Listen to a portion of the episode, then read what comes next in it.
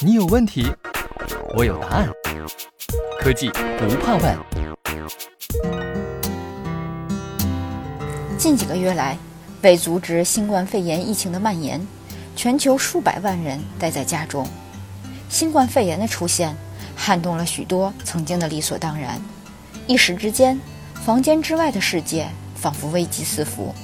现在，无论在街角的商店、餐馆，还是办公场所，人们都需要保持社交距离。而当人们面对彼此，则需要佩戴口罩。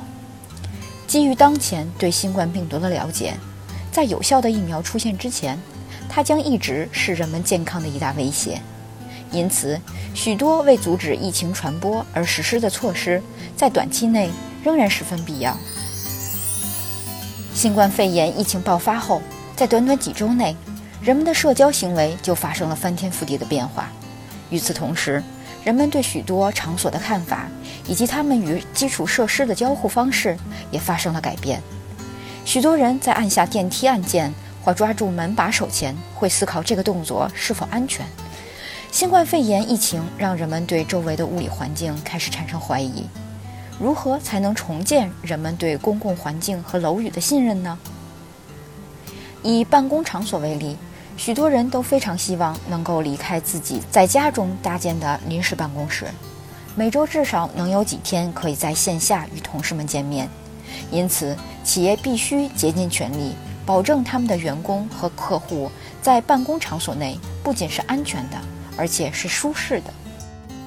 为了做到这一点，企业需要制定规定，确保人们符合卫生要求，并保持社交距离；需要落实预防措施。来应对可能出现的感染，以及对可能接触过的感染者的人群进行追踪。同时，企业还需要和目标人群进行有效的沟通。而楼宇科技可以助力企业完成这些工作。下方列举了几个场景，在这些场景中，楼宇科技对在新常态下保护人们的健康，并帮助人们重建对楼宇的信任十分重要。第一个是及早识别疑似病例，为阻止疫情传播，及早识别疑似病例非常重要。在这点上，科技可以助人们一臂之力。例如，热成像相机可以高效且毫不费力地测量出进入楼宇的人的体温。这种测量是无接触的，而且能在距离两米远处完成，因此工作人员可以安全操作设备。此外，热成像相机的高级解决方案，可以将测量结果直接导入指定公司的视频画面和门禁系统中。第二点，保持社交距离。由于疫情，许多大楼需要控制进入楼内的人员数量，在很多情况下，这项工作可以由门禁系统轻松完成。许多系统都允许工作人员设定大楼不同区域内最大准入人数，一旦达到最大值。直到下一人离开，系统都不会允许有人再进入这个区域。这可以帮助人们保持所需的社交距离。还有一种方法也能达到同样的目的，它可以单独使用，也可以与上述方法共用，那就是利用传感器数据来管理大楼内不同区域的占用情况。员工可以通过所在办公地点的 APP 实时查看有哪些区域已被占用。在中期。借助传感器数据，人们还可以分析出不同区域的使用模式，以此为基础，雇主可以重启某些区域或重新规划一些区域的用途，来缓解高负荷区域的人流量压力，让保持社交距离更加容易。第三点，建立与基础设施的无接触交互。由于病毒可以通过被污染的表面传播，人们需要实施适当的卫生措施。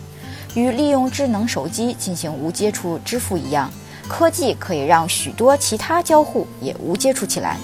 员工可以使用移动设备来预约电梯、操控百叶窗、控制灯光和设定房间温度。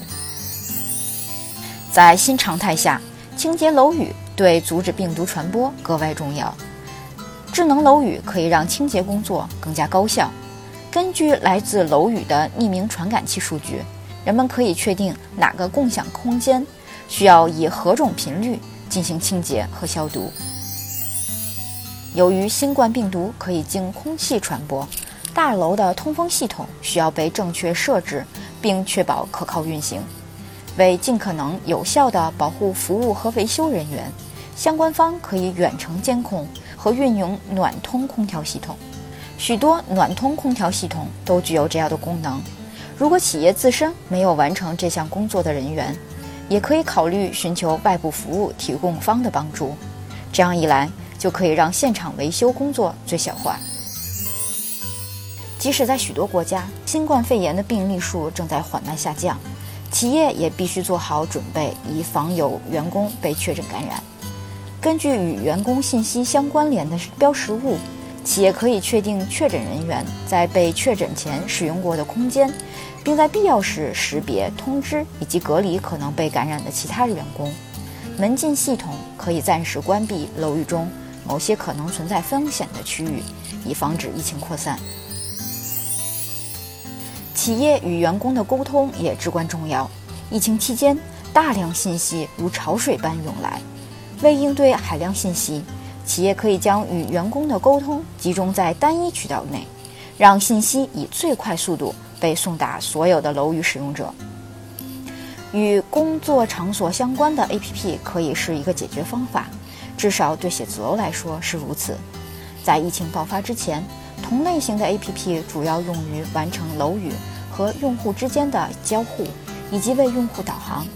然而现在，这些 APP 可被用来为员工推送最新信息。与其他传播渠道相比，这种方式有几个优势。首先，传播内容可以根据特定场所定制，并通过手机触达楼宇使用者。这样一来，员工永远能在手边看到所有大楼相关重要信息。通过推送通知，员工可以了解重要的更新、相关流程的调整，以及食堂的新工作时间等。工作场所相关 APP 也可以与其他措施相辅相成。例如，员工可以用 APP 提前预定工作站，方便楼宇管理者规划大楼的占用情况，也有助于保持社交距离相关措施的实施。